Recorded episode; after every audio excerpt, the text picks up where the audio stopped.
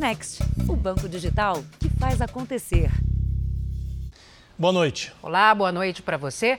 A Polícia Civil prendeu neste sábado um homem suspeito de chefiar um grupo de extermínio no Rio de Janeiro. Segundo as investigações, ele obedecia às ordens de Glaidson Acácio dos Santos, conhecido como faraó dos bitcoins.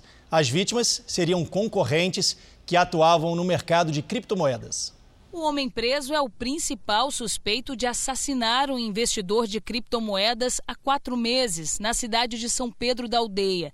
Felipe José Aleixo Guimarães não reagiu à chegada dos policiais. Segundo as investigações, Felipe e o irmão dele, Daniel Aleixo Guimarães, que está foragido, receberam dinheiro para matar Wesley Pessano. Mandante do crime seria Glaidson Acácio dos Santos, conhecido como o faraó dos bitcoins. Estava oferecendo uma porcentagem maior no retorno financeiro dos investimentos e como o Glideson, na época, pagava menos, logicamente, os investidores partiam tudo para o lado do Pessano e isso desagradou ele. Um novo mandado de prisão contra Glideson foi cumprido nesse sábado no complexo de Jericinó, onde ele está preso desde agosto. O empresário é apontado como chefe de um esquema ilegal, uma pirâmide financeira que teria movimentado 38 bilhões de reais. É o terceiro mandado de prisão contra ele nessa semana. Gladson virou réu no processo que investiga a tentativa de homicídio contra outro investidor na região. Ele já responde pelos crimes de lavagem de dinheiro, promoção de pirâmide financeira e agora homicídio. Um relatório da Delegacia de Combate à Lavagem de Dinheiro, antes das prisões, já relacionava os crimes na região dos lagos à disputa de território entre investidores que praticavam pirâmide financeira. Dez suspeitos pelos atentados já estão na cadeia. Os irmãos Daniel e Felipe Guimarães são donos de uma empresa de segurança que prestava serviços a Gladson Acácio dos Santos. Mas depois da quebra do sigilo telefônico do empresário, a polícia descobriu que, na verdade, os irmãos fariam parte de um grupo de extermínio e que seriam os responsáveis por intimidar as vítimas, todas concorrentes de Gladson. Foi oferecido aos dois autores a quantia de 40 mil reais para cada um para matar o, o Pessano. Veja agora outros destaques do dia. Um celular é bloqueado no Brasil a cada dois minutos por causa de roubo ou furto. Companhia Aérea Itapemirim é intimada a prestar assistência a passageiros que tiveram voos suspensos. Governo reduz intervalo da dose de reforço da vacina contra a Covid-19. E confirma a consulta pública para decidir sobre a vacinação em crianças. Mulher morre após procedimento estético em clínica do Rio de Janeiro. Ronaldo Fenômeno anuncia a compra do Cruzeiro Esporte Clube.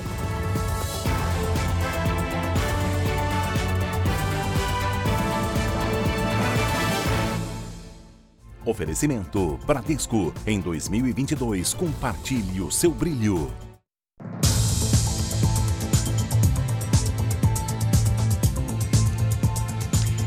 Um levantamento da Anatel, Agência Nacional de Telecomunicações, mostra que a cada dois minutos e meio, autoridades de segurança bloqueiam celulares roubados ou furtados. É, nas ruas das grandes cidades, os aparelhos estão entre os alvos preferidos dos ladrões. E para quem é vítima, os prejuízos vão além do valor do celular. Era uma caminhada na rua de casa, um hábito da Karine. Ela nem imaginava o susto que ia passar. Era às 5 e meia da tarde, eu e minha irmã fomos até tomar um café, como de costume que a gente faz no final do dia. A pé? A pé, andando, conversando, e de repente chega um, um motoqueiro, ele já veio armado, já abordou a gente e já pediu o celular. E o problema de ter o celular roubado não é só o valor do aparelho. Minha vida estava no celular, realmente. Tem tudo ali, tem né? Tem tudo, tem. Para quem acessa a conta bancária pelo celular, a primeira atitude, se o aparelho for roubado, deve ser avisar a instituição para evitar que os criminosos consigam fazer alguma operação. Outra dica vale para todas as vítimas, mesmo quem não tem o aplicativo do banco. É preciso entrar em contato com a operadora de telefonia e pedir o bloqueio do aparelho, para que ele não possa ser utilizado com o chip de outra linha. De janeiro a outubro deste ano, a Agência Nacional de Telecomunicações registrou 189 mil bloqueios de celulares. Este representante da Anatel sugere que o usuário recorra aos dispositivos de segurança disponíveis nos aparelhos. É sempre importante colocar a autenticação de dois fatores, olhar as, opções de segurança que os aplicativos fornecem para o usuário e sempre ativá-las, né, para garantir o máximo de segurança em cada aplicativo. Vítimas de roubos ou furtos devem fazer boletim de ocorrência. Para isso é preciso ter em mãos o e-mail, um código que identifica cada celular. Esse dado deve ser guardado, anotado em algum lugar e guardado assim que você perder, acontecer alguma coisa com o celular, você ter ele em mãos, tá? Esse número de e-mail você pode encontrar ele no próprio aparelho, vem na caixa do aparelho também. Evitar se tornar vítima das quadrilhas pode ser impossível, mas segundo o especialista, dá para diminuir o risco. Infelizmente, hoje nós não podemos andar com o celular à vista, tá? Uma coisa muito importante é manter um sistema de bloqueio no celular confiável. A Karine espera não passar de novo pela mesma situação. Eu estou mais atenta aos trajetos, né? Então, essa, esse hábito que eu tinha de andar despreocupada, assim, hoje já, já não é mais. Assim, eu presto mais atenção e eu tento não, não andar mais com o celular na mão. As autoridades de saúde estão preocupadas com o aumento de casos de gripe em todo o Brasil. Depois do coronavírus, a população agora enfrenta o influenza. Na Bahia, o maior número de contaminados está na capital, Salvador, e muita gente procurou os dois gripários neste sábado. São postos montados para atender pacientes com sintomas. Giovanni aguardava na fila há mais de três horas. A gente vem esperando, no mínimo, ser atendido nem que bote para dentro, tô tendo que ficar deitado no chão, não consigo nem ficar sentado direito. Nayara também estava na fila com um filho pequeno e mal conseguia falar de tanto cansaço. Nas costas, nas pernas e tossindo. O Rio Grande do Sul entrou em alerta, apesar de ter apenas 13 notificações em seis municípios. Rondônia, no norte do país, também enfrenta um surto da doença. As UPAs e postos de saúde da capital, Porto Velho, estão lotados. São quase 500 casos de influenza H3N2 no estado. No sudeste, a capital paulista registrou mais de 91 mil atendimentos de quadro respiratório. Em Salvador, são 170 casos confirmados e duas mortes por influenza A H3N2. Uma idosa de 80 anos e um idoso de 84. Há risco de uma epidemia. E por causa do surto de gripe, a Secretaria Municipal de Saúde reforçou a vacinação. Em um mutirão ontem, mais de 70 mil pessoas foram imunizadas. Hoje foi a vez das crianças. No drive-thru, a vacinação era para os maiores de seis meses e menores de seis anos. Jeane trouxe o filho e a sobrinha. É importante, né? Porque querendo ou não, às vezes tem contato com alguém e eles podem ter algum problema, né, de saúde e tal. E o ministro da Saúde afirmou que a vacinação das crianças brasileiras contra a Covid-19 será decidida somente em janeiro. Marcelo Queiroga também anunciou que o intervalo da terceira dose para adultos será reduzido de cinco para quatro meses. A informação foi publicada pelo ministro Marcelo Queiroga numa rede social. Para ampliar a proteção contra a variante Ômicron, vamos reduzir o intervalo de aplicação da terceira dose de cinco para quatro meses.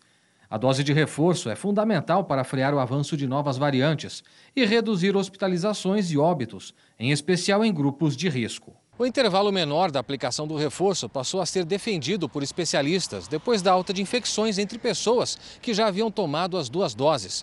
Em setembro, o governo iniciou a terceira dose em idosos e imunossuprimidos e expandiu em novembro a vacinação para toda a população acima de 18 anos.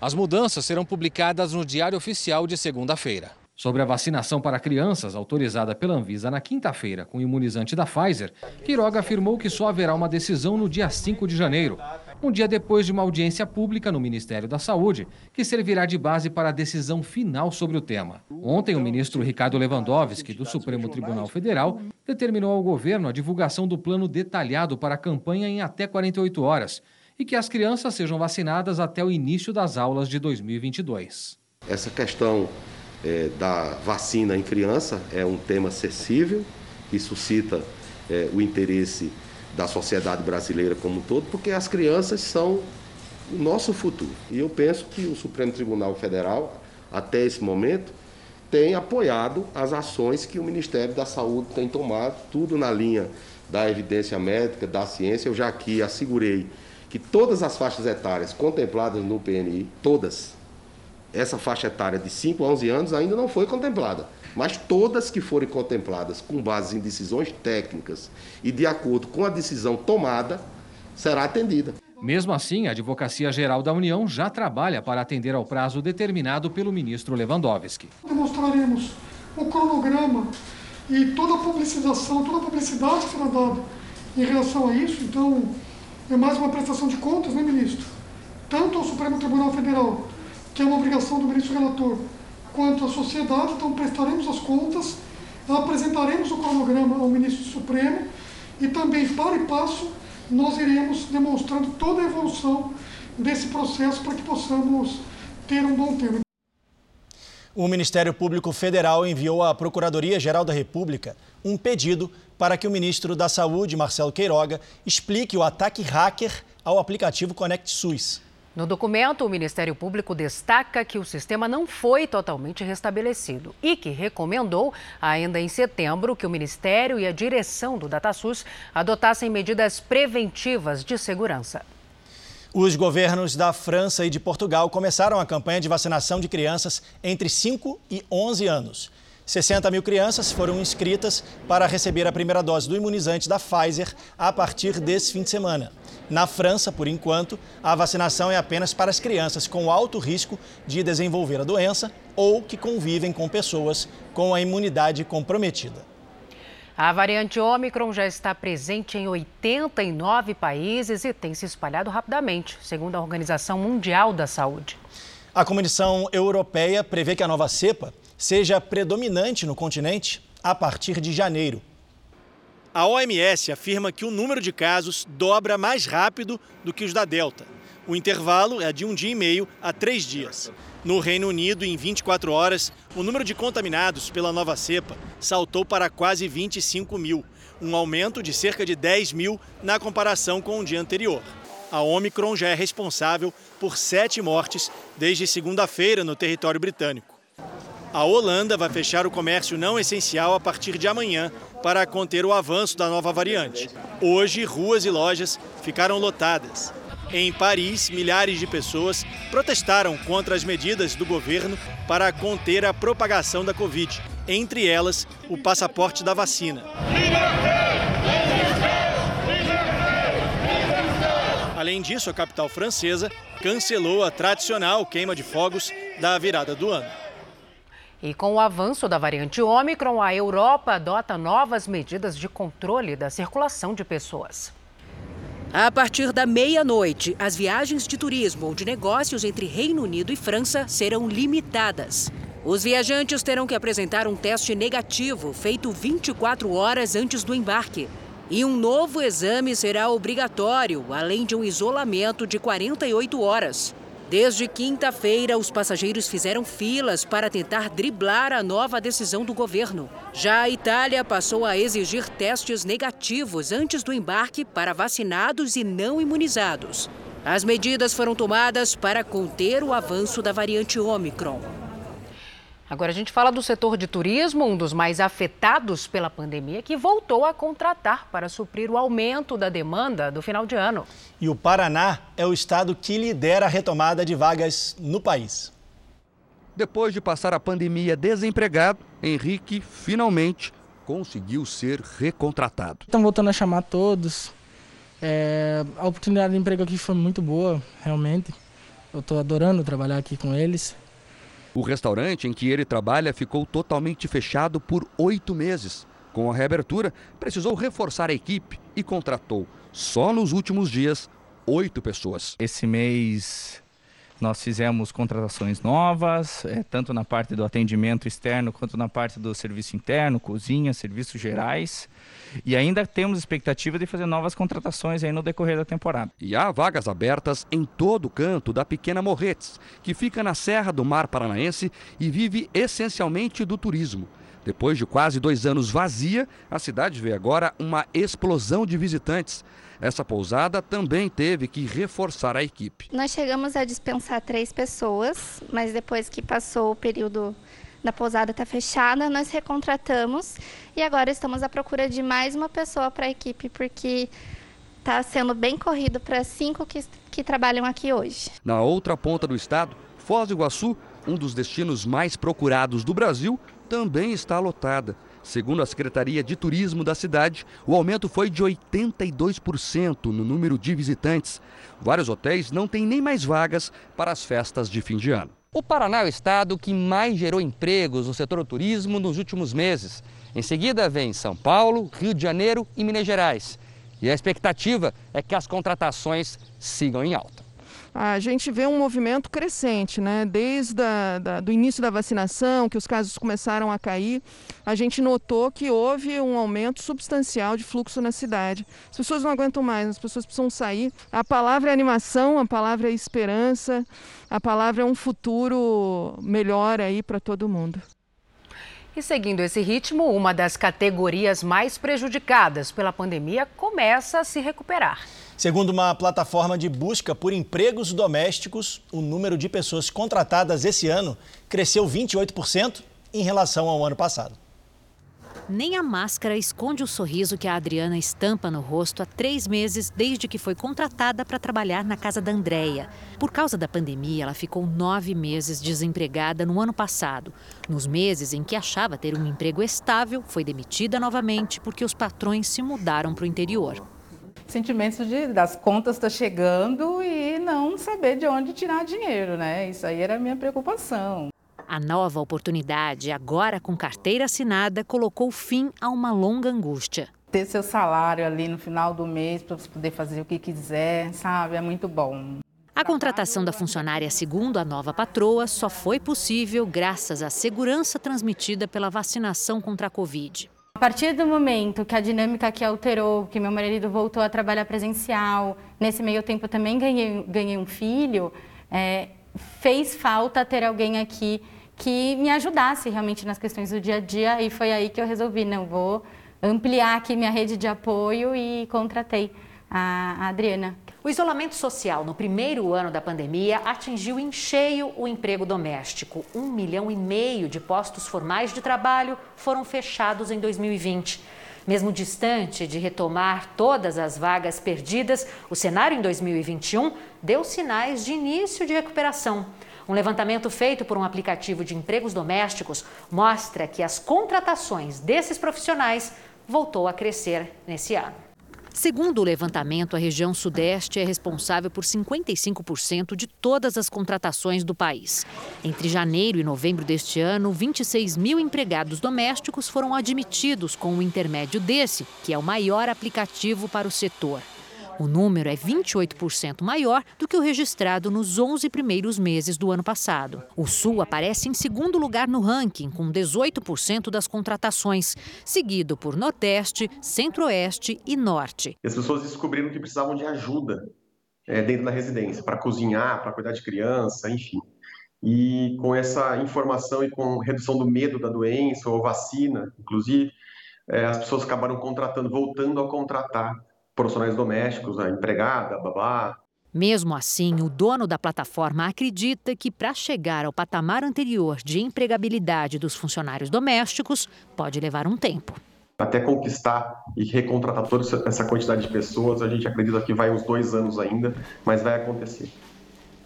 A inflação tem prejudicado as vendas de fast food. É, o segmento precisou repassar os custos aos consumidores e teve uma queda de quase 10% no faturamento.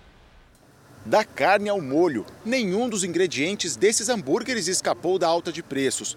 Mas tem sempre um que fica mais salgado. Tudo tem aumento. Pão, carne, derivados de queijo, tudo subiu bastante. O pão é um dos vilões A hamburgueria segurou uma parte da alta nos custos, a outra acabou passando para o consumidor. E para economizar, as embalagens ficaram mais simples.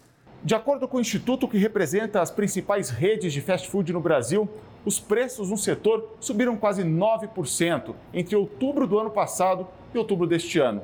Considerando o período de dois anos, a alta foi de quase 15%. Os principais insumos, né, principalmente no, no ramo de fast food, seria proteínas e embalagens. Né? Estes aumentaram bastante ao longo do ano e isso afeta diretamente no consumidor. O aumento nos preços afastou muitos clientes e as vendas caíram mais de 9% em dois anos. Afeta a população mais jovem e especialmente a classe C, é, que faz é, contas né, para comprar, que decide se vai é, comprar algum produto que é 50 centavos mais caro ou não. O Marcos também sentiu a pressão dos preços elevados.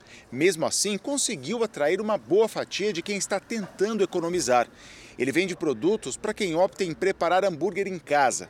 A estratégia deu certo. O empresário viu as vendas dobrarem nos últimos dois anos.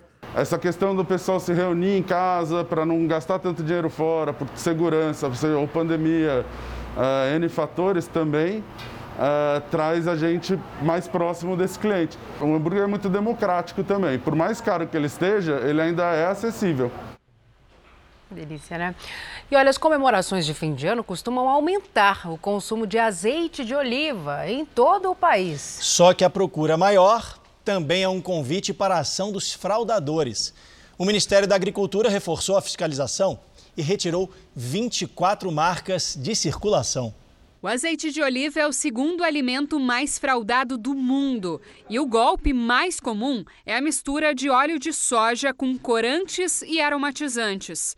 Foi o que descobriram fiscais do Ministério em todo o país. Quadrilhas foram desmanteladas pela polícia, pessoas foram presas em relação a isso e o Ministério continuou no trabalho de é, divulgar entre a Associação dos Supermercados todo esse trabalho que vinha sendo feito e essas marcas que deveriam ser retiradas é, do mercado. O Ministério da Agricultura, Pecuária e Abastecimento fez uma operação nacional para fiscalizar locais de produção e estabelecimentos que vendem o azeite. Com isso, suspendeu a comercialização de mais de 150 mil garrafas de azeite de oliva em seis estados brasileiros. 24 marcas irregulares de azeite de oliva foram retiradas do mercado neste ano. A multa para quem invasa o produto pirateado pode ultrapassar meio milhão de reais. Para o Renato, presidente do Instituto Brasileiro de Olivicultura, estas fiscalizações trazem benefícios para o mercado. Isso é, protege principalmente o consumidor, aonde ele encontra o amparo de buscar o azeite realmente de qualidade, o azeite brasileiro. A pureza do azeite não é facilmente perceptível, mas existem algumas dicas para comprar um produto de boa qualidade. O consumidor tem que desconfiar do preço, porque valores muito abaixo do praticado são suspeitos. Ficar atento às informações do rótulo e conferir se a data de envasamento é recente. Além disso, o vidro deve ser escuro. Uma das coisas que é super importante é a gente ver se ele é fresco. Ele tem que ter um cheiro de grama recém-cortada, cheiros verdes de rúcula, alface, chicória.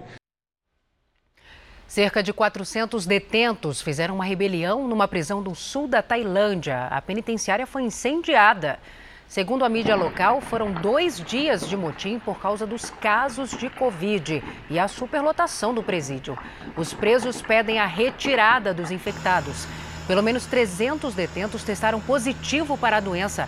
As autoridades ainda avaliam os danos e o número de feridos. O número de imigrantes detidos na fronteira dos Estados Unidos com o México subiu 5% em novembro na comparação com outubro. Mais de 173 mil pessoas foram detidas no mês passado. Cerca de 25% delas já haviam tentado atravessar ilegalmente do México para os Estados Unidos. Desde que assumiu o governo, o presidente americano Joe Biden tem sido criticado por uma crise migratória sem precedentes. Vamos mudar um pouco de assunto agora, Salcio? Mesmo fora das estações consideradas críticas como outono e inverno, as crianças têm enfrentado problemas respiratórios. Pois é, e segundo os especialistas, o principal motivo é a volta ao convívio social depois de um longo período de confinamento na pandemia. Depois de quase dois anos de espera e saudade, as escolas ganharam vida de novo. A volta às aulas restabeleceu o convívio social, as brincadeiras, o contato mais próximo. O fim do longo tempo de isolamento foi festejado pelas crianças, mas inaugurou um período de angústia e preocupação. Mesmo que o inverno tenha ficado para trás, o número de atendimentos a crianças com problemas respiratórios cresceu nas últimas semanas. Segundo dados da Secretaria de Saúde da cidade de São Paulo, entre junho e agosto deste ano, foram registrados 4.494 casos de síndrome respiratória. Entre setembro e novembro, este número subiu para 4.897, aumento de 9%.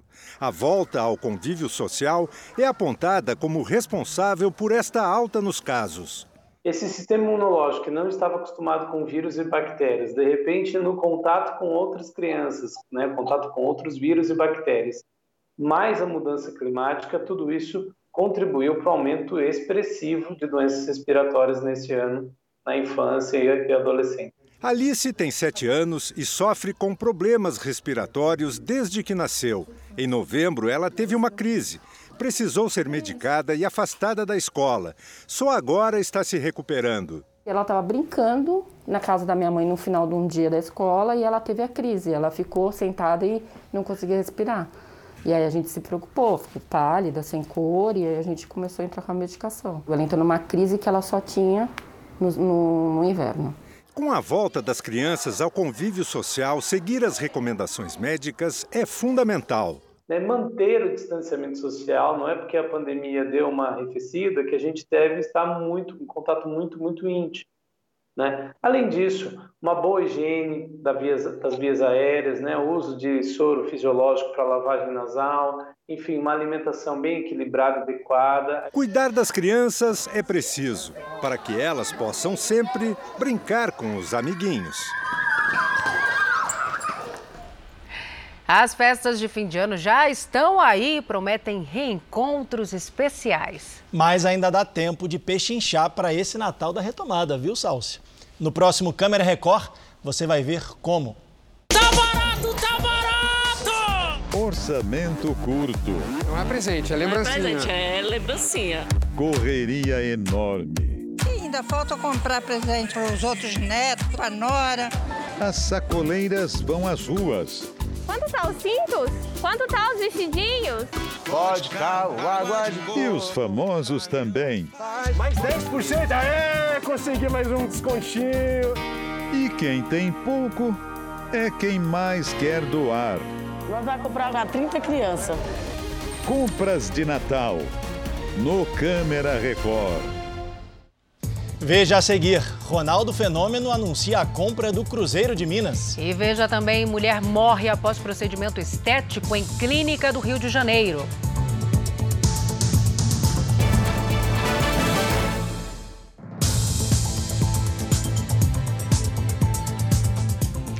A Justiça do Rio anulou a decisão que recomendava à Câmara Municipal rejeitar as contas da Prefeitura durante a gestão de Marcelo Crivella. A análise do Tribunal de Contas do município havia sido feita em relação aos anos de 2019 e 2020, época em que Marcelo Crivella esteve à frente da prefeitura. Mas a juíza Neuza Regina Larsen de Alvarenga Leite, da 14ª Vara de Fazenda Pública, anulou o entendimento de reprovação das contas da administração. Pela decisão da magistrada, o procurador-chefe Carlos Henrique Amorim estava aposentado quando emitiu parecer, o que, segundo ela, não poderia ter acontecido, porque viola uma lei complementar e o princípio do devido ao processo legal. Para o ex-prefeito Marcelo Crivella, foi corrigida uma injustiça. Esses pareceres precisam vir de funcionários públicos, eu diria a você, é, concursados para que não haja intervenções políticas. Quando as pessoas são nomeadas e não concursadas, elas ficam muitas vezes sujeitas à influência daquele que o nomeou, daquela pessoa que o nomeou. Então, a lei prevê que em decisões como essa é preciso haver independência administrativa, que não era o caso do Procurador-Geral. A Justiça acatou um pedido do Ministério Público Federal e afastou do cargo a presidente do IFAM, que é um instituto que responde pelo patrimônio histórico e artístico do Brasil. A notificação para a saída de Larissa Rodrigues Peixoto Dutra até o julgamento do mérito acontece depois de uma fala do presidente Jair Bolsonaro. Ele declarou que mudou cargos no IFAM para que o órgão não desse dor de cabeça para o governo. E agora há pouco, a Advocacia Geral da União entrou com um pedido contra a execução da decisão. Um motorista embriagado foi preso nesta madrugada em Brasília, depois de furar o bloqueio de segurança do Palácio do Jaburu, residência oficial do vice-presidente da República. O veículo só parou depois de ser atingido por um tiro no pneu. O suspeito, que não teve o nome divulgado, foi levado à delegacia da Polícia Federal. Veja agora os destaques do próximo Domingo Espetacular o golpe de 100 milhões de reais. Carros, lanchas, mansões. Como o dinheiro desviado de 5 mil pessoas alimentava uma vida de luxo dos suspeitos. Quatro anos em busca de justiça. Seu Francisco morreu depois de ser atropelado por um carro em alta velocidade. A acusada, uma médica que teria fugido sem prestar socorro ao verdureiro. Por que crimes de trânsito demoram tanto para serem julgados? As celebridades que precisam lidar com fãs passam dos limites. Perseguição em shows, ruas, restaurantes, redes sociais. Foi assim com a dupla César, Menotti e Fabiano, quando a admiração se torna obsessão. O Natal chegou e a gente tira as dúvidas sobre os pratos que não podem faltar na ceia. Frango, peru, pato, qual é a melhor carne? E as dicas para não exagerar nos acompanhamentos. É neste domingo espetacular. Logo depois do Canta Comigo Tim. Até lá! Veja a seguir, depois de suspender voos, Itapemirim é intimada pela ANAC a dar assistência a passageiros. E ainda, a mulher morre durante temporal no Rio de Janeiro.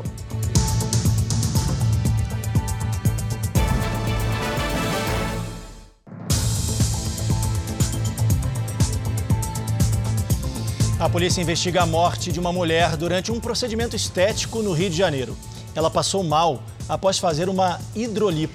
Segundo testemunhas, o médico teria tentado fugir, mas acabou detido pela segurança. Quando os bombeiros chegaram para o resgate, a paciente já estava morta no estacionamento de um shopping ao lado da clínica de estética. A diarista Maria Rodrigues tinha 39 anos e passava por uma hidrolipo, um tipo de lipoaspiração.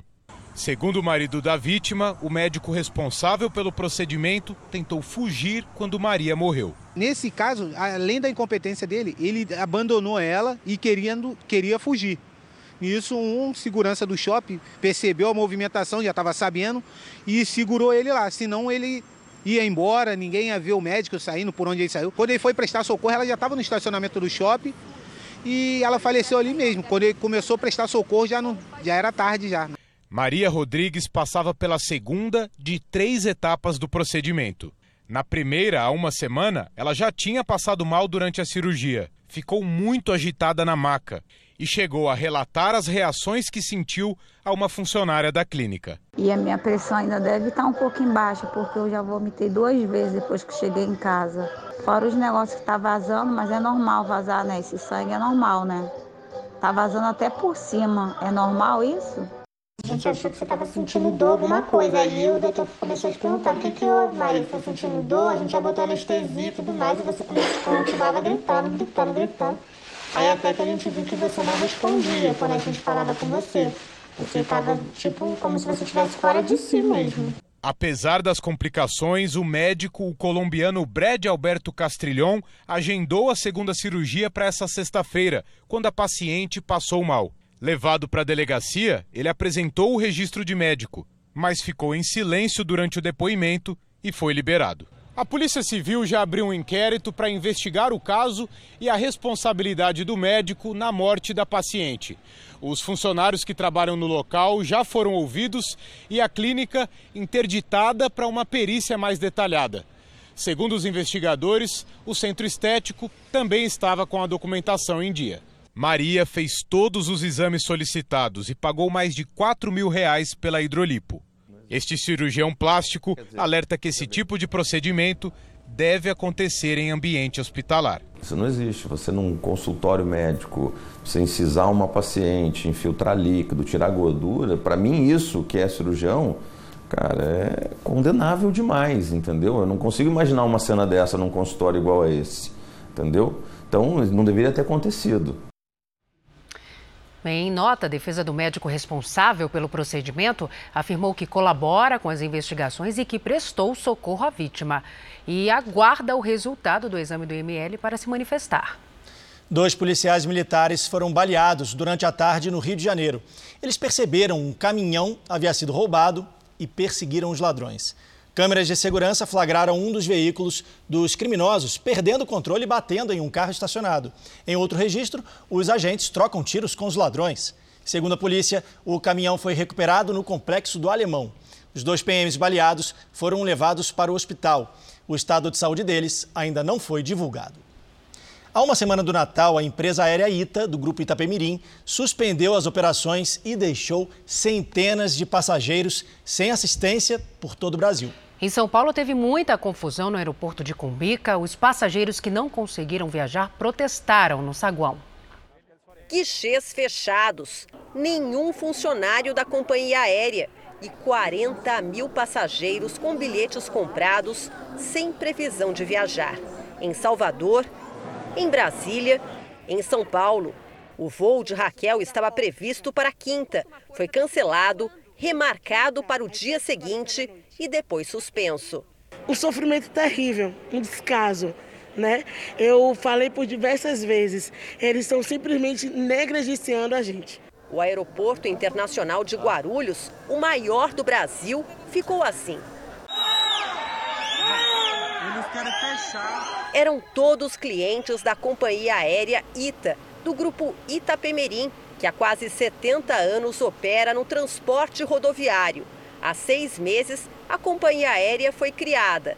A Hilton, que pretendia passar o final do ano com a família em Alagoas, disse que escolheu a empresa atraído pelo preço das passagens. Tentemos comprar outras passagens aqui, mas está um absurdo. É, nós olhamos hoje, está 5 mil reais na Latam, tudo caro. Sem qualquer aviso prévio, todos os voos foram cancelados ontem à tarde. Eram 513 programados até o dia 31 de dezembro, segundo a Agência Nacional de Aviação Civil. Sem dar detalhes, a ITA informou que a suspensão das operações por tempo indeterminado era motivada por uma reestruturação interna. A ANAC foi informada da decisão e determinou que a empresa aérea atenda a todos os passageiros e faça o reembolso das passagens. A agência ainda suspendeu o certificado de operador aéreo da ITA. Com isso, a empresa ficou oficialmente proibida de voar. Mais de 24 horas após o comunicado de suspensão das atividades, estes passageiros da ITA seguiam aqui no aeroporto de Cumbica, sem qualquer assistência da empresa. O e-mail informado pela companhia em mensagens nos painéis era o único meio de comunicação. Não vai dar erro. Ele não carrega até o final. Ele para. A mensagem que chegou para o Paulo foi de embarque antecipado, num voo que, segundo ele, nunca existiu. Quando eu vou acessar o link, não me aparece nada a não ser a informação né, de que do ocorrido que está acontecendo com a empresa. Este advogado orienta os passageiros a guardarem todos os comprovantes de gastos que tiveram após os cancelamentos e ainda prevê uma série de ações judiciais. Então, possivelmente, nós teremos uma grande quantidade de ações na justiça. Podem ser ações individuais, como também podem ser ações coletivas. E nestas ações, esses consumidores eles podem pedir a reparação de todos os prejuízos materiais que tiveram. Um grupo de passageiros chegou a registrar um boletim de ocorrência na Polícia Federal. Na tarde deste sábado, a empresa se pronunciou novamente disse que a prioridade para a reacomodação em voos de outras companhias tem sido para passageiros que estão fora da cidade de domicílio e precisam retornar para casa. A Ingrid Gribel ainda está no Aeroporto Internacional de Guarulhos. Vamos conversar com ela agora. Ingrid, boa noite para você. Qual é a situação neste momento por aí? Boa noite para você também, Salce, para todos. Alguns passageiros continuam aqui no aeroporto de Cumbica, em Guarulhos, na região metropolitana de São Paulo. E agora há pouco, no começo da noite, funcionários que seriam terceirizados contratados pelo grupo Itapemirim deram início a um atendimento. Um QR Code foi disponibilizado. Os passageiros fizeram um cadastro rápido e logo depois desse cadastro, com o nome completo, número do voo, apareceu a palavra tratativa, sem mais detalhes. O grupo também informou por meio de uma nova nota que os canais de comunicação foram restabelecidos. O chat por meio do site e também o telefone 0800 informou também que ônibus da aviação Itapemirim serão disponibilizados para essas viagens para dar seguimento ao plano de contingência. Funcionários do Procon de Guarulhos estiveram aqui para fazer um cadastro dos passageiros da empresa que será autuada. E um outro problema aqui no aeroporto, um problema de sinalização de pista decorrente de chuva, afetou uma outra companhia aérea. 25 voos da Latam previstos para ocorrerem entre hoje e amanhã foram cancelados. A orientação é que os passageiros procurem os canais de comunicação da companhia aérea. Salce. Vamos seguir acompanhando essa história, né, Ingrid? Muito obrigada pelas informações.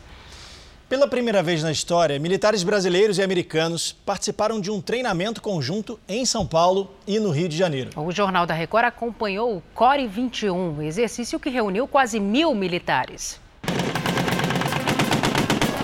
Um campo de guerra.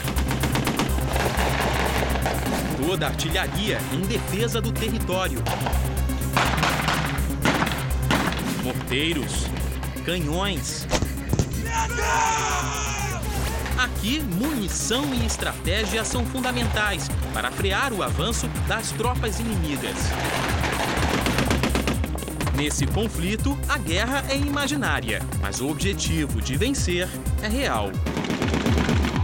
As bandeiras espalhadas pelo terreno simbolizam os locais onde os inimigos estariam. A dois quilômetros de distância, todos os armamentos são utilizados para conter a tropa que avança. Um exemplo são essas bazucas, que podem destruir um carro blindado a cerca de um quilômetro. Por terra e pelo ar, aeronaves de manobra são usadas para transportar munição e armamentos, e ainda chegar a locais de difícil acesso. Podem ser fundamentais para superar barreiras e socorrer feridos. Foi o primeiro treinamento conjunto das Forças Armadas do Brasil e dos Estados Unidos. Ao longo de duas semanas, 990 militares compartilharam conhecimentos em bases do interior do Rio e de São Paulo. Na tropa norte-americana, 155 fuzileiros com experiência em conflitos ao redor do mundo, como o Iraque e Afeganistão. É fenomenal e me ensinou muito, disse esse americano. Todos os passos da tropa são acompanhados em tempo real. A direção do exercício, ali nós controlamos tudo que foi planejado é, pela força-tarefa que está executando o exercício. Nós temos condições de, de acompanhar também o que está sendo executado e nós temos condições de avaliar a realização do exercício. No treinamento, os militares também simulam uma operação em ambiente urbano. Essa aqui seria uma vila sob opressão. Lá dentro, alguns atuam com uma espécie de colete e capacete com sensores. Com esse equipamento, dá para saber se durante a ação algum morador foi atingido. O objetivo é evitar mortes de inocentes. No exercício, a tropa tenta libertar uma vila de rebeldes que impedem a chegada de ajuda humanitária. Blindados dão apoio à ação. Se você tem a, a couraça, a proteção blindada, você deve fazer uso. Inclusive, isso aumenta a velocidade do combate. Nas casas, as equipes ainda fazem buscas por explosivos. Uma câmera robô auxilia no trabalho. O artefato é retirado do local e detonado com segurança. É uma ferramenta avançada que o Exército tem, né, de última geração, onde a gente pode fazer a neutralização e detecção do, de certos objetos explosivos e de maneira que o ser humano não tenha o primeiro contato. É bem delicado, né? A gente como equipe a gente tem treinado bastante E isso no, nos coloca né, bem entrosados. A ação é resultado de um programa de cooperação de adestramento militar entre Brasil e Estados Unidos. Foi também o primeiro exercício do gênero, executado por tropas norte-americanas na América Latina. País, que já teve experiências em grandes conflitos, como a Primeira e Segunda Guerras Mundiais, além das guerras do Vietnã, Golfo e Iraque, e mais recentemente do Afeganistão, busca aprender com o exército brasileiro. É o que diz o comandante da tropa americana. Há muita experiência que podemos assimilar, especificamente em exercícios nas montanhas e em grande altitude. Tem sido uma ótima experiência e aprendemos tanto quanto ensinamos.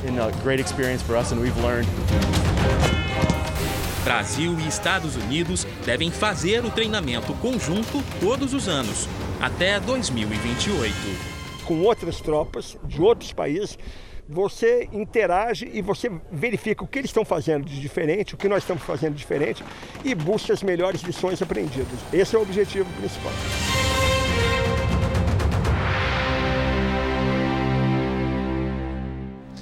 Uma mulher morreu durante um temporal na madrugada de hoje no Rio de Janeiro. Foi em Rio Claro, no sul do estado. A mulher de 56 anos ficou muito nervosa por causa da chuva, passou mal e morreu vítima de infarto. No distrito de Lídice, o rio que corta a cidade transbordou e invadiu casas, lojas e até um hospital. No estado, mais de 100 pessoas estão desalojadas. A chuva perde força a partir de amanhã na capital, mas ainda pode ser intensa no norte do estado. A atenção redobrada também no sul da Bahia. Nem deu tempo dos moradores se refazerem dos estragos da última semana. Eles voltam a ficar apreensivos com a chuva na região. Paula Branches, até quando a população deve ficar em alerta por lá, hein? Boa noite para você. Até o final da próxima semana, Salsi. Boa noite para você, para o Leandro e para quem nos acompanha também. Olha, pessoal, as nuvens carregadas tomam conta do centro-norte do Brasil, tá? Além do corredor de umidade, uma frente fria posicionada lá no sul da Bahia ajuda na formação de tempestades. E aí, o risco de transtornos é alto. Há a possibilidade de alagamentos, transbordamentos e deslizamentos. Alerta também para o Espírito Santo e Vale do Jequitinhonha, região de Minas Gerais, que também foi bastante bastante afetada. No centro-oeste, no norte e no restante do nordeste, uma chuva bem rápida. Nas áreas claras aqui do mapa, tempo firme. Então vamos às máximas agora pelo Brasil. Em Florianópolis, 27 graus. No Rio de Janeiro, faz 29. Em Cuiabá, 30. Em Aracaju, 32. E em Teresina, temos calorão de 36 graus. Aqui em São Paulo, o sol volta a aparecer amanhã e a temperatura aumenta nos próximos dias. Na segunda-feira vai fazer um calorão de 32 graus e só volta a chover na quarta-feira, viu, Leandro? É a hora do tempo delivery. O José quer saber como fica o tempo em João Pinheiro, Minas Gerais. Paulo, como é que fica o tempo lá? Fala, José. Boa noite, tudo bem? Olha, por aí vai chover nos próximos dias, viu? Na segunda e na terça, um alerta. Deve ventar bastante e há possibilidade de ocorrerem trovoadas e raios. E ó, a máxima vai ser de 28 graus. Tem pedido também da Ercília, da cidade de Alto Taquari, Mato Grosso. Oi, Ercília, tudo bem por aí também? Olha, na sua terra, a previsão também é de chuva com raios. Na segunda e na terça, mínimas de 17, máxima de 28 graus. Participe também do Tempo Delivery pelas redes sociais. É só mandar a sua mensagem com a hashtag você no JR. Obrigada e até a próxima, até gente. Até a próxima, Paula. Até a próxima. O ex-jogador Ronaldo Fenômeno anunciou nesse sábado a compra do time de futebol do Cruzeiro. Nos últimos anos, o clube mineiro acumulou dívidas que chegam a um bilhão de reais. O fenômeno está de volta, mas não aos gramados. Um dia após a aprovação na mudança do Estatuto do Cruzeiro, Ronaldo foi anunciado como sócio majoritário do clube. O acordo firmado em São Paulo com o presidente do Cruzeiro, Sérgio Santos Rodrigues, foi anunciado ao lado de um dos sócios de uma corretora de investimentos que conduziu a operação. O clube que revelou o Ronaldo para o mundo, agora o Ronaldo está abrindo as portas do mundo para esse clube de novo. No vídeo publicado nas redes sociais, Ronaldo disse que tem muito a retribuir ao Cruzeiro. Feliz demais de ter concluído essa, essa operação. Obrigado, Sérgio, teve um papel fundamental nisso tudo, o Pedro também. É, e dizer que tem muito a retribuir ao Cruzeiro, né? levar o Cruzeiro no lugar onde merece estar. A gente tem muito trabalho pela frente. É, peço ao torcedor que se conecte outra vez com, com, com o clube. O anúncio movimentou a internet e foi um dos assuntos mais comentados nas redes sociais em todo o mundo. A porcentagem de ações adquiridas por Ronaldo não foi divulgada. O fato é que a transação já balançou o mundo do futebol e levantou os ânimos da torcida. Ronaldo Fenômeno retorna ao Cruzeiro 27 anos depois, como sócio majoritário do clube, onde deu os primeiros passos no futebol. O Cruzeiro é o primeiro clube brasileiro a ser comprado após ser sancionada a lei em agosto deste ano pelo presidente Jair Bolsonaro, que transforma clubes de futebol em sociedade anônima de futebol. A mudança permite que o clube efetue o pagamento aos credores por meio da recuperação judicial ou extrajudicial. O Cruzeiro tem uma dívida estimada em um bilhão de reais. Como o jogador, Ronaldo vestiu a camisa do Cruzeiro entre os anos de 1993 e 1994. A passagem meteórica pelo time foi o bastante para que o jovem atacante marcasse 56 gols em 58 jogos e conquistasse os títulos da Copa Copa do Brasil e do Campeonato Mineiro. Minas Gerais tem uma área de 35 mil hectares de Mata Atlântica preservada. É o Parque Estadual do Rio Doce, onde várias espécies de animais ameaçados de extinção se sentem em casa. E muitos deles só são encontrados por lá. Este é um registro raro do tatu canastra. O animal que pode pesar até 50 quilos está ameaçado de extinção. O registro foi feito por câmeras instaladas por uma equipe de pesquisadores. Eles monitoram a espécie que hoje na Mata Atlântica só é encontrada no Parque Estadual do Rio Doce, no leste de Minas Gerais. É uma espécie que tem uma reprodução extremamente lenta, né? Tem só um filhote a cada três anos e chega à maturidade sexual só com sete anos. Então, é uma espécie que desaparece localmente muito facilmente. O tatu canastra é conhecido como engenheiro da natureza. É que as tocas produzidas por ele chegam a 5 metros de profundidade e servem de abrigo para outros bichos. Uma espécie que pouca gente conhece, ninguém vê. Na verdade, secretamente, ele está em um papel fundamental no ecossistema, dando casa para os outros. Os tatus canastra foram encontrados nestas matas do Parque Estadual do Rio Doce, a maior reserva contínua da Mata Atlântica de Minas Gerais. São quase 36 mil hectares preservados. Este é o lar de várias espécies de animais ameaçados de extinção. Alguns são vistos apenas aqui. É o caso dos bicudos, pássaros muito visados por traficantes de animais. Por isso são raros os registros na natureza. Há 80 anos que não eram encontrados em Minas Gerais. Agora, pesquisadores descobriram 11 indivíduos vivendo no parque. Todos receberam anéis e passam a ser os únicos da espécie monitorados no Brasil. A gente vai na área e tem um monitoramento acústico, a gente escuta o bicho cantando, visual, então a gente tem que saber em que área do brejo que ele está é, se ele está respondendo, é, em que momento do dia que ele é mais ativo, o que, que ele está comendo, se ele está reproduzindo. Os biólogos descobriram que o Parque Estadual do Rio Doce também é o lar de raros primatas, como o sagui caveirinha, avistado no local recentemente, após 30 anos sem registros em toda a região. O parque tem um total de sete espécies de primatas, né? além do sagui caveirinha, outras duas espécies estão ameaçadas de extinção, que é o muriqui, o muriqui é o maior macaco das Américas. É aqui um lugar único, muito importante para a conservação da biodiversidade brasileira. Vamos mudar de assunto? O cafezinho, tão querido dos brasileiros, sabe, Salsi? Sei bem. Quem diria? Tá virando artigo de luxo. Pois é, o preço do produto mais que dobrou em um ano, viu? É que uma combinação de fatores fez a cotação do querido cafezinho disparar. Quem diria que o cafezinho virou iguaria? Eu acho luxo ter café em casa, mas a gente tem que ter. É procurar é, marca mais barata, apesar da qualidade não ser boa, mas é não ficar sem, né? O pacote de meio quilo de café comum está custando entre 19 e 21 reais. Na casa da dona Orlandina, o café agora só é coado uma vez ao dia. Tomar só um pouquinho de manhã, né? O café já vinha registrando alta ao longo do ano, mas só no mês passado o aumento chegou a 40%. São vários motivos que explicam por que o café está tão caro? A alta do dólar, o aumento no preço dos combustíveis e da energia elétrica, a falta de chuva e principalmente as geadas, que afetaram a produção do produto aqui no Brasil.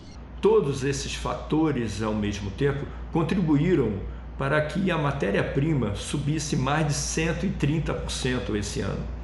É uma reação em cadeia. Depois de subir na indústria, o reajuste certamente vai chegar no consumidor. Aí, aquele cafezinho que antes custava na padaria 50 centavos, um real, agora custa em média dois reais. Deu uma encarecida boa. Em tudo, né? É bom então preparar o bolso, porque vem mais aumento por aí.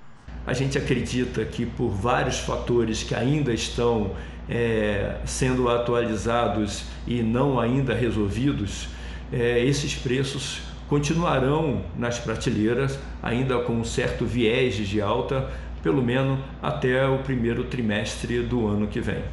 Aí o jeito é fazer o café render mais, quem sabe até fazer mais fraco porque sem café. Café tem que ter. Agora a gente faz um pouco menos para não desperdiçar. Cafezinho faz parte do, da rotina do dia, não tem como ficar sem um cafezinho.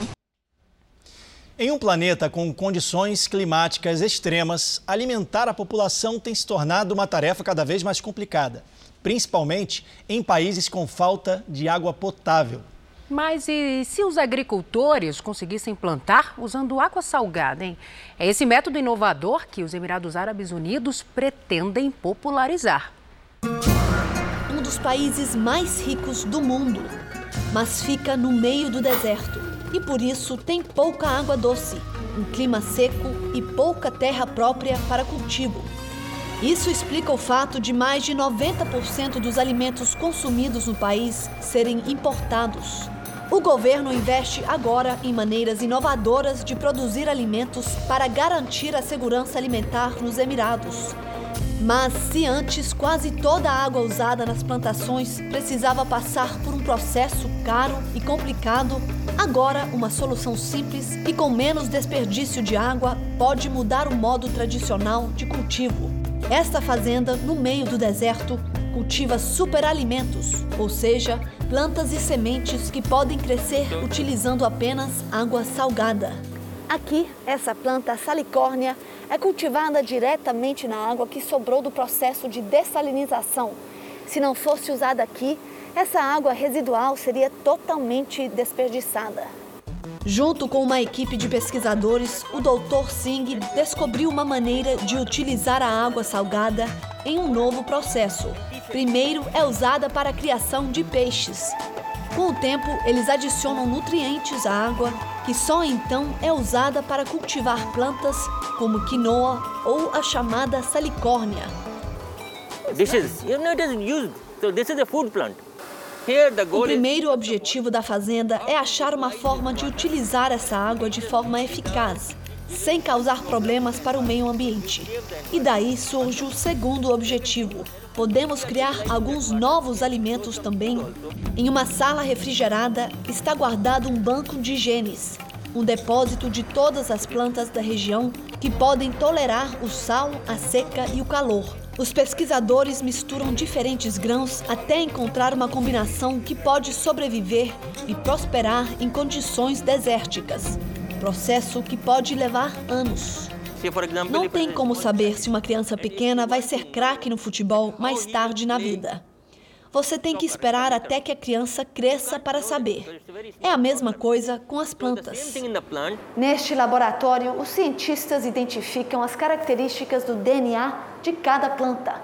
Com essa tecnologia, eles conseguem produzir muito mais rápido novas e melhores variedades de alimentos.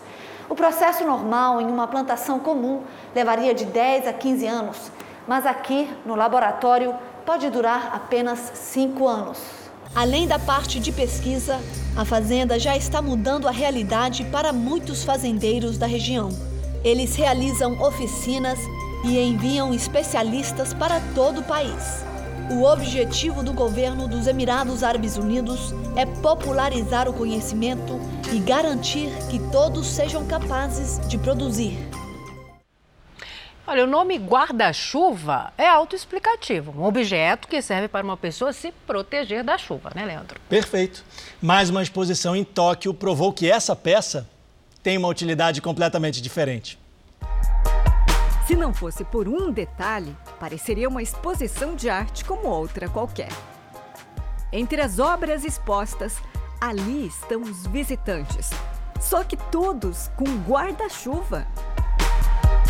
Aqui na entrada nós recebemos um guarda-chuva. Arigatou gozaimasu.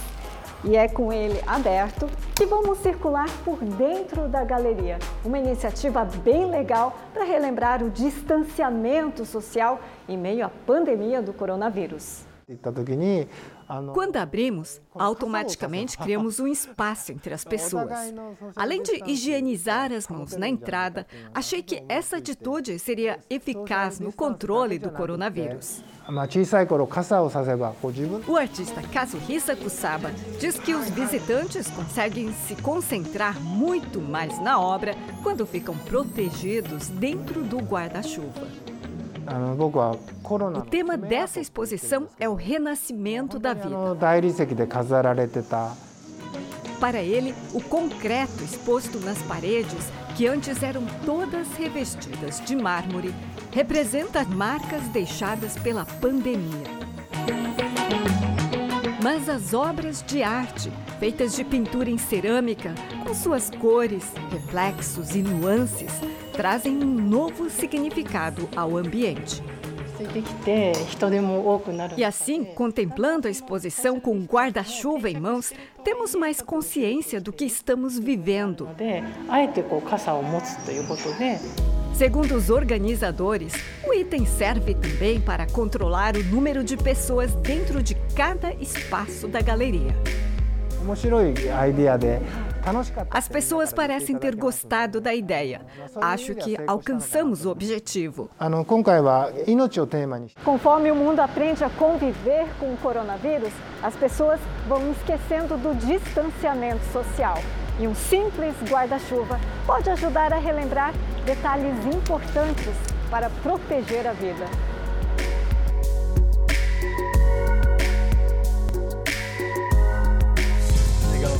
O Jornal da Record termina aqui. A edição de hoje na íntegra e também a nossa versão em podcast estão no Play Plus e em todas as nossas plataformas digitais. Fique agora com a segunda edição do Cidade Alerta. Uma ótima noite para você. Cuide-se. Tchau.